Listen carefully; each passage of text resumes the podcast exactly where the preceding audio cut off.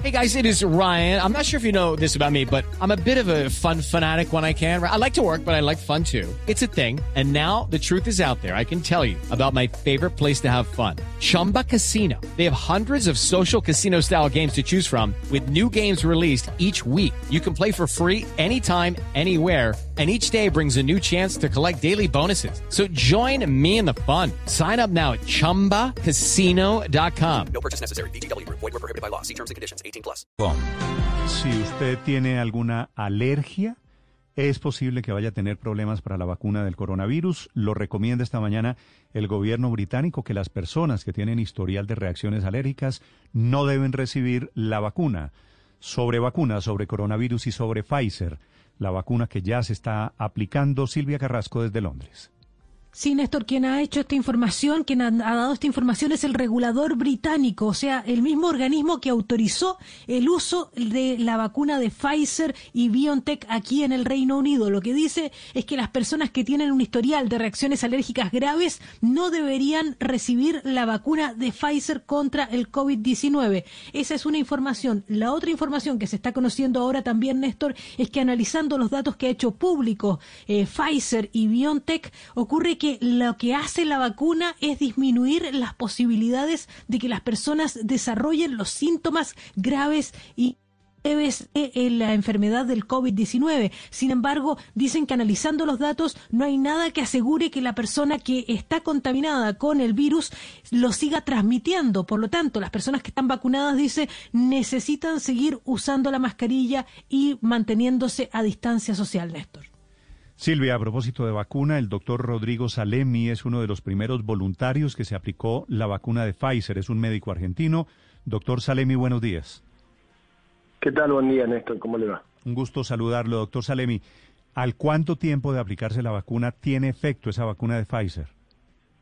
Mire, ahí estaba leyendo las últimas las últimas publicaciones y dice que a partir de los 10 días debe colocar la primera dosis uno ya tiene una potencia de anticuerpos y una cantidad de anticuerpos que lo protegerían contra la enfermedad. Pero lo que recomiendan es que, a ver, el, el, nivel óptimo de anticuerpos se obtiene a partir del día 28 de colocada la primera dosis, es decir, una semana después de colocada la segunda dosis.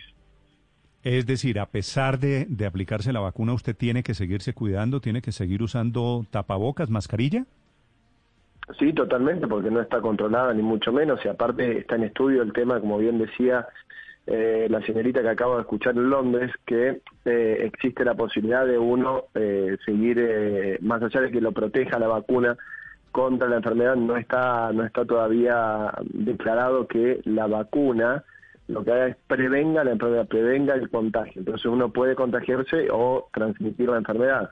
Por eso es tan importante entender que hasta que no esté vacunado el 60-70% de la población, vamos a tener que seguir con esta realidad del uso de mascarillas, la distancia social, fundamentalmente y fundamentalmente cuidando a nuestros adultos mayores. Sí. Doctor Salemi, ¿cómo fue su experiencia aplicándose, si le entiendo bien, las dos dosis de la vacuna de Pfizer? ¿Qué ha sentido? ¿Qué le dijeron? ¿Cuáles son sus precauciones después de? Mire, yo empecé allá por el día 5 de agosto a colocarme la primera dosis de lo que no sé qué me tocó, si fue la vacuna o el placebo. Eh, en esa primera inoculación, obviamente que este es un estudio de fase 3, se llama doble ciego, entonces a un grupo se le da la vacuna y después está el grupo de control que se les da un placebo, que es una es, eh, solución fisiológica, es algo totalmente inocuo para la salud y tampoco lo protege contra la enfermedad. Es la única manera de comprobar la, la verdadera eficacia de una vacuna en estricto rigor científico. Entonces, ese día, eh, la verdad que yo no tuve ningún problema, más allá de un poco de dolor local, que en el sitio de, de inyección se puso un poco rojo esa zona, eh, hice los controles periódicos, todos los días tenía que reportar el estado de salud y después es una vez por semana. El día 26 de agosto yo tuve la segunda dosis, a la cual ya tuve un poco más de reacciones adversas, tuve un poco de fiebre, escalofríos, tuve un poco de dolores musculares, se llaman mialgias, eh, que duraron 24 48 horas y fueron completamente controlables con paracetamol. Eh, no tuve otros síntomas, no tuve otras reacciones adversas. Eh, y el día 29 de septiembre yo hice lo que se llama la primera extracción de sangre para evaluar, en el caso de que me haya tocado la vacuna, ¿no? Para evaluar eh, la potencia y la cantidad de anticuerpos que yo tenía. Eh, la verdad que yo me he hecho exámenes clínicos por mi parte, como todos los años, y estoy en óptimo estado de salud. Así que en ese sentido la vacuna, eh, es que me ha tocado la vacuna, es muy segura. Eh, no, no he tenido mayores cambios más allá de esas eh, reacciones adversas leves que me tocaron en la segunda dosis. Y con respecto a las reacciones alérgicas, cuando nosotros firmamos el consentimiento informado, que es la autorización para ingresar al estudio, la autorización para que Pfizer nos coloque lo que haya sido la vacuna o el placebo, eh, está escrito en un apartado las probables reacciones alérgicas. hay que tener en cuenta eso. Y lo que se está haciendo ahora se llama fase 4 de la vacunación. O sea, no es que se empieza a vacunar masivamente y ya está. Hay que seguir controlando. Por eso es que los pacientes se tienen que quedar media hora, 45 minutos después de la inoculación en el sitio donde se les coloca la, la, vacuna, en el instituto, en el hospital o en el lugar donde se les coloque la vacuna, porque tienen todas las medidas de control para controlar, valga la redundancia, eh, una probable reacción adversa como pasó ahora. Si quisiera preguntarle, doctor, eh, ¿cómo tiene usted tan claro que le pusieron la vacuna? Porque también pudiese haber tenido todos esos síntomas por haber acogido el virus y haber sido asintomático. Por eso mismo yo le digo que nunca nunca le, aseguré que tenía la vacuna. Yo le dije en el caso de que me haya tocado la vacuna. Yo no puedo asegurar hasta la semana que viene, cuando se abra este estudio, que se abra el ciego, qué fue lo que me tocó a mí. Yo no le puedo asegurar. Lo que yo le conté fueron las reacciones adversas que yo tuve a la segunda dosis. Pero yo no puedo asegurar que me hayan tocado la vacuna. Ah, doctor Salemi, precisamente le quería preguntar si algún día les contaban si les habían aplicado el, el placebo la vacuna, porque pensaba yo que lo dejaban así en incógnita por mucho tiempo para seguir estudiando los efectos, pero no sé si e, en estos días que se revele el estudio, como usted nos está diciendo, entonces sí sabrán qué les tocó.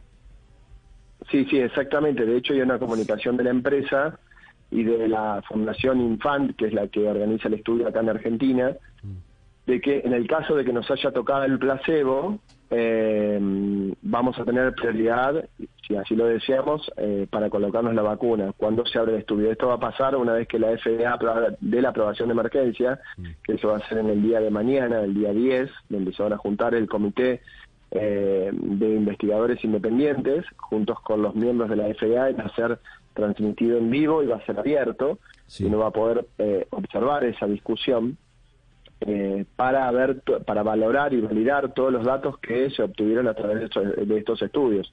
Estos estudios son preliminares, lo que pasa que mm. Eh, ante la urgencia de la necesidad de una solución a este problema, por eso se pide la aprobación de emergencia de la utilización de la vacuna. Sí, doctor Salemi, ¿cuánto tiempo dura la fase 4? ¿Y qué conclusiones se buscan en esa fase 4 en la que ya estamos? La aplicación masiva no implica, como usted dice, que se deje de hacer un monitoreo para detectar posibles efectos secundarios en el largo plazo. La vacunación, eh, la fase 4 de la vacunación puede durar años porque hay que controlar la enfermedad. No sé, eso es hasta que esté prácticamente eh, o erradicada la enfermedad o controlada. Van a ser, en este caso van a ser varios años, lo que es fase 4 de vacunación. La fase 3 dura dos años y 21 días. La fase 4 lo que se hace es, se coloca a personas de riesgo, adultos mayores con comorbilidades, personal de esencial, personal sanitario, de seguridad, docentes, va a depender de cada país quienes, a quienes se elija colocar en prioridad. Eh, y obviamente que tienen que reportar, tienen que tener un control y tienen que reportar todos los efectos adversos, sean leves, moderados o graves que padezcan estas personas. Entonces, puede, puede durar un año, dos años, diez años. Eso no lo vamos a saber hasta que no esté vacunado casi el 70% de la población mundial. Pero hay algo importante que hay que destacar que, por ejemplo, hoy en día a los menores de 18 años no se le coloca la vacuna porque no se tiene estudios preliminares hechos en menores cuáles son las probables reacciones adversas que tienen. Por eso primero se va a concluir la fase 3, que va a concluir recién en el 2022, y eh, después de ahí sí se investigarán en menores y si, es, si sigue siendo necesaria la colocación de la vacuna, porque existe la posibilidad de que eh, haya una campaña de vacunación masiva, se controle la enfermedad y no sea necesario revacunar a la población también. Sí. Doctor Salemi, usted tiene la condición no solo de que fue vacunado ya por el coronavirus, sino de que es médico. Me dice aquí una oyente que todos los humanos somos alérgicos a algo. A propósito de la recomendación que está haciendo esta mañana el gobierno británico de que si usted tiene reacción alérgica es mejor que no se ponga la vacuna. ¿Es cierto como No, médico, le pregunto, todos tenemos alguna alergia? Todos tenemos algún tipo de reacción. Lo que lo que dice la oyente tiene que tener, hay que tener cuidado con el tema de las noticias, cómo se dan y en qué tono se dan. Hay que entender. Reacciones alérgicas, historial de reacciones alérgicas graves. ¿Qué quiere decir? Una persona que haya tenido un edema de glotis o eh, que, eh, que se le hinche la garganta, dificultad respiratoria, o rash cutáneo, quiere decir que se ponga roja toda la piel al eh, tomar algún medicamento o al consumir algún tipo de alimentos, eso es lo que hay que tener cuidado, no en personas que normalmente no tienen este tipo de, porque si yo le pregunto a cualquiera de los que están en, eh, ahí en, en el estudio, si alguno ha tenido una reacción alérgica grave, seguramente me van a decir que no. Bueno, ese es el común de, la, de las personas. Entonces, lo que hay que tener cuidado es eso. ¿sí? Las personas Sí. con reacciones alérgicas, historial de reacciones alérgicas graves. ¿sí? Doctor Salemi, de acuerdo. De hecho, una última pregunta. Si usted este año se puso ya la de vacuna de Pfizer, ¿le toca seguirse poniendo la de Pfizer los años venideros o puede, por ejemplo, el próximo año ponerse la Sputnik de los rusos o la vacuna china o cualquier otra? Bueno, yo le cuento, cuando yo ingreso al estudio de fase 3 de la vacuna, yo quedo vinculado con el estudio por el término de dos años y 21 días. Entonces yo en los próximos dos años no podría ingresar a otro tipo de campaña de vacunación. ¿sí? Entonces por ahora solamente me tocaría, en el caso de que haya de revacunar, me tocaría con la de Pfizer. Mm, Que fue la que usted se puso. Claro, sí, sí, a ver, volvamos de vuelta al principio. Yo no estoy seguro de que me haya tocado la vacuna. Existe el 50% de posibilidad de que me haya tocado vacuna, pero quedo.